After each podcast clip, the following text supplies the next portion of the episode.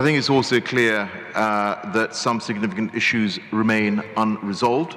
Uh, and I think, friends, as we know, time is not on our side, and in some of these issues, we still have uh, a mountain to climb.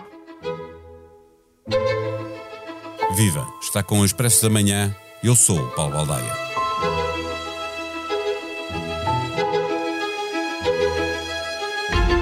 Na abertura deste episódio, ouvimos Alok Sharma, presidente da COP26, a dois dias de terminar a cimeira, salientando que começava a faltar o tempo. O tempo a que ele se referia era o tempo para que as delegações assumissem um compromisso e assinassem uma declaração final esta sexta-feira. Há um tempo que faz ainda mais falta e a que apelaram, na véspera de terminar o encontro, mais de 200 cientistas, climatólogos, sublinhando a necessidade de agirmos de imediato com ações fortes, rápidas, duráveis e em larga escala para que seja possível conter o aquecimento global em um grau e meio, como está previsto no Acordo de Paris desde 2015. Evoluímos para uma tomada de consciência coletiva a uma velocidade que não tem correspondência com a capacidade de agir em defesa do planeta. Estamos a perder esta batalha, salienta a comunidade científica. Para fazermos o balanço desta Cimeira do Clima, o balanço possível antes do encerramento oficial, está de novo no Expresso da Manhã, enviada da SICA Glasgow, a jornalista Carolina Reis. O Expresso da Manhã tem o patrocínio do BPI. Soluções de crédito BPI. Realize agora os seus projetos. Banco BPI. Grupo CaixaBank. Viva Carolina, estamos a chegar ao fim da COP e o que se vê eh, é eh, as dificuldades de sempre, a dificuldade em produzir um texto consensual eh, com as conclusões da Cimeira que depois acabará, aliás, por não ser cumprido na íntegra. Estamos a tomar consciência a uma velocidade muito maior do que aquela com que somos capazes de agir. Face às expectativas que estavam criadas, a COP 26 desilude ou cumpre o que dela se podia esperar? Olá, Paulo. Uh, as minhas expectativas para isto já eram baixas, porque se nós vimos para aqui, se nós, quando digo nós, estou-me a referir aos líderes mundiais, se os, se os países vêm para aqui negociar algo que é uma evidência científica, ou seja, que não deveria levantar dúvidas sequer para qualquer negociação, e que já tinha ficado acordado em 2015 e sabendo do, do interesse económico que há à volta de, de, toda, de toda esta questão em relação ao aquecimento da Terra, as minhas expectativas já, já eram baixas. À medida que fui vendo o primeiro rascunho a ser conhecido, que é um documento cheio de boas intenções, mas com muito poucas medidas concretas, Uh, eu confesso que estou a ficar mais, de, de, mais deludida ainda do que, apesar das poucas ilusões que já tinha. Isto porque o documento apresentado, que foi conhecido esta quarta-feira, é um documento cheio de boas intenções, é um primeiro rascunho, não há muitas medidas concretas, por exemplo, fala da necessidade de. tem um ponto positivo que é o reconhecer a evidência científica, mas também seria difícil não fazerem. Fala da necessidade de financiarem os países do Sul, os, países, os chamados países do Sul global, que menos poluem e que são os mais afetados e precisam de dinheiro para fazer a, a transição energética, mas não diz como. E este rascunho é o que nós podemos chamar de o ponto zero, porque a partir daqui, para termos um compromisso,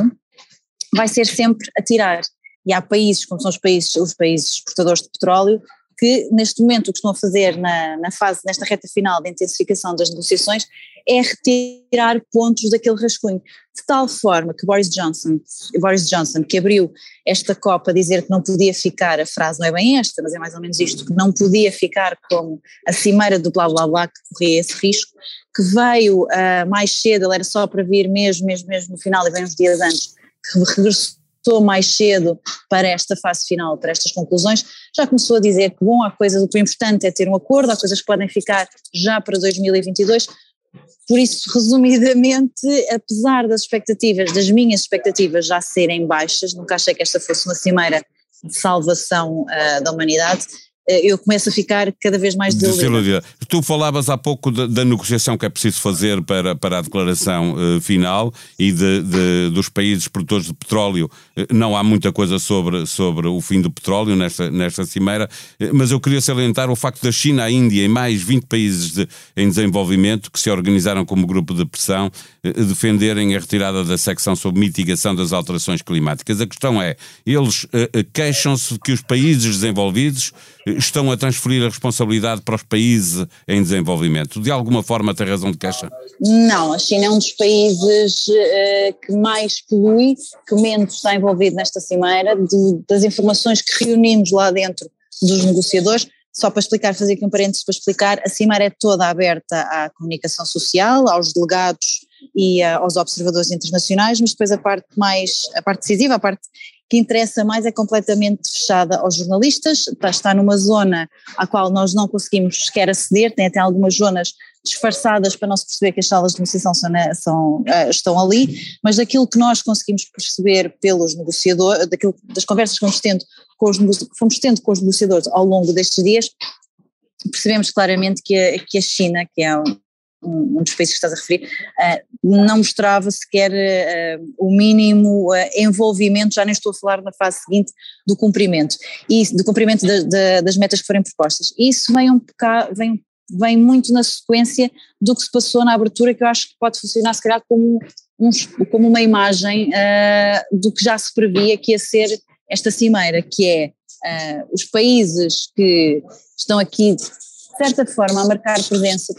basicamente têm de vir, porque estão cá todos e também têm de vir, e houve muita pressão internacional para virem, mas depois nem sequer mandarem os líderes, e a China é um desses casos. É verdade que tudo se vai, eh, tudo se centra muito no financiamento, não só com os países exportadores de petróleo, que, só, que, que para tomarem medidas mais efetivas, e uma expressão engraçada que eu ouvi uh, de uma das partes aqui há uns dias era tinham que ser caminhões e caminhões, caminhões de dinheiro, uh, mas a questão passa muito à volta do financiamento, mas é para os países de facto que são mais pobres, os chamados países do sul global, e que já estão neste momento a sofrer com as medidas das alterações com climáticas. É que já lá vamos a essa parte porque é importante perceber eh, o, o, que uns fazem e o que os outros têm que pagar por, por causa de fazerem. É só, só salientar este paradoxo, porque estavas a falar da China, eh, que desde o início eh, não estava muito interessada nos resultados desta cimeira. É um paradoxo porque um dos momentos altos da cimeira foi quando a China e os Estados Unidos, os dois maiores poluidores do mundo,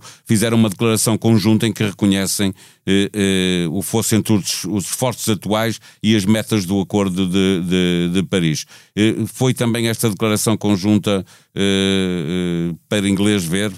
e estamos no foi. Reino Unido, obviamente. É? Era, era, isso, era isso que eu tinha a dizer. Essa declaração conjunta apanhou toda a gente de surpresa, mas um ou dois dias antes, agora não consigo precisar, mas tenho quase certeza que foi um ou dois dias antes, soubemos também que a China e os Estados Unidos, precisamente, tinham bloqueado um acordo, um compromisso que era muito mais ambicioso para o fim da produção uh, de, de, carros de combustíveis fósseis.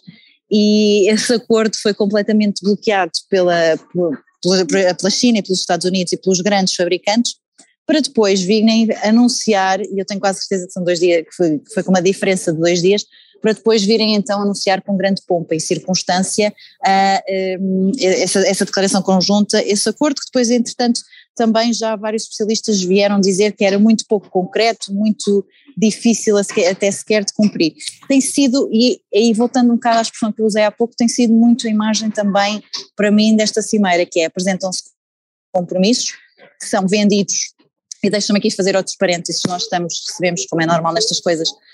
um, press releases, uh, comunicados de imprensa de, de, várias organizações que aqui estão, de vários países, e normalmente estes países têm sempre uma grande dose de propaganda. Uh, algo que até seria impensável para mim ver se isto fosse organizado uh, em Portugal. Obviamente já estariam a ser muito mais criticados. Mas, ou seja, há muitos estes compromissos que são um, muito chamativos e anunciados com muita pouca em circunstância e muito falados e sempre com anúncios. Eu lembro que no, no caso deste com, com, a China esteve o enviado especial para as questões do ambiente, que é dado a quem Joe Biden deu o nome de czar uh, para as questões ambientais, que é o John Kerry, que foi candidato democrata, secretário de Estado dos Estados Unidos, mas depois, uh, quando vamos ver o concreto, tem muito pouco e em relação a este, é muito curioso que tenha surgido dois dias depois de ter sido tornado público que os próprios que os Estados Unidos e a China tinham bloqueado um acordo muito, muito ambicioso a nível da indústria automóvel. Finalmente, eh, Carolina, há um conflito, pergunto-te se há um conflito de gerações eh, com os mais novos a lutar pelo ambiente e os mais velhos a lutar pelo crescimento económico? Ah, há, um, há até um conflito uh, pela forma como os mais novos lutam pela questão do ambiente. Uh, não, sei, não sei se agora estou a pensar, não saber se é um conflito, se é um, uma evolução, um salto geracional, mas em relação a, uma diferença muito grande em relação à forma como os mais novos uh, lutam pelas questões do, do, ambiente, que é uma maneira muito mais, um, que é a chamada interseccionalidade, que é uma questão muito mais diversificada, que inclui a justiça global, a luta pela igualdade de género, contra a discriminação racial, e os mais velhos que não querem, e os mais velhos que já estavam nestas lutas há mais tempo, lutas que antes desta geração mais nova é aqui muito fundada e impulsionada, ah, eu estou a usar a expressão fundada por causa pela Greta Thunberg, é ela que é o, o rosto da mudança, apesar de hoje já existirem muitos mais jovens ativistas, uh, mas há também um certo conflito ou um salto geracional entre eles e aqueles os especialistas em ambiente, as grandes organizações não governamentais da área do ambiente, que já chamavam a atenção para estas questões, mas que não estão nas ruas, ou quando estão nas ruas é esporadicamente e arrastados pelos mais novos, pelos mais novos e que fazem uma, uma discussão muito mais institucional. Aliás, eh, quando falámos com o Ministro do Ambiente na, nas únicas declarações que ele deu aos jornalistas aqui uh, em Glasgow, quando falámos com ele, ele começou por frisar que a verdadeira liderança estava nas instituições, não estava nas ruas. A liderança estar na, estar nas ruas é uma, uma expressão que tem sido, curiosamente, usada pelos mais novos e não pelos mais velhos, os mais velhos que são as pessoas que já estão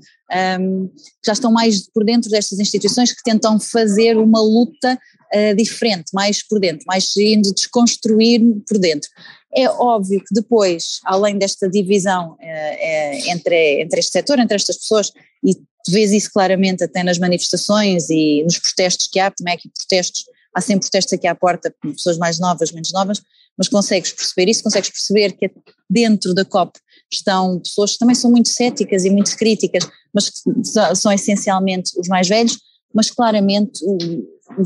temos o mundo aqui numa divisão entre os mais novos, que são aqueles que vão cá ficar mais tempo, portanto querem ter um planeta habitável, e depois temos as outras pessoas, e se calhar muitas das pessoas que, estão, que, nos, estão que nos vão ouvir, nos estão a ouvir agora vão, vão se identificar com isto, que é, isso tem a ver com outro problema que eu penso que nós falámos da última vez que conversamos, que é o, o custo que tem esta transição para um novo modelo de vida que nós temos que fazer. E aí uh, os mais velhos pensam mais com a carteira do que com um, do que no futuro. Uma das notícias mais vistas no site do Expresso fala de um documentário sobre Pedrógão produzido por DiCaprio. Da Respiração do Diabo, o título em português, foca a tragédia de Pedrógão Grande para sensibilizar o público para a necessidade de reflorestação do planeta. Falamos da rede de tráfico de ouro e diamantes, que tem o Ministro da Defesa com a cabeça a prémio para a oposição de direita e de esquerda. O PSD chamou João Gomes Cravinho ao Parlamento e o PCP viabilizou a audição urgente do ministro. Em expresso.pt encontra todos os pormenores desta história. Bispos prometem investigar abusos com independência, mas católicos dizem que fica aquém. A Assembleia Plenária da Conferência Episcopal resultou na promessa de uma Comissão Nacional Independente para investigar os abusos cometidos na Igreja. Mas católicos que fizeram uma petição sobre o assunto dizem que os bispos ficaram aquém da súplica que lhes foi lançada. A sonoplastia deste episódio foi de João Luís Amorim. Tenha uma boa sexta-feira, um bom fim de semana. Nós vamos voltar na segunda. Até lá.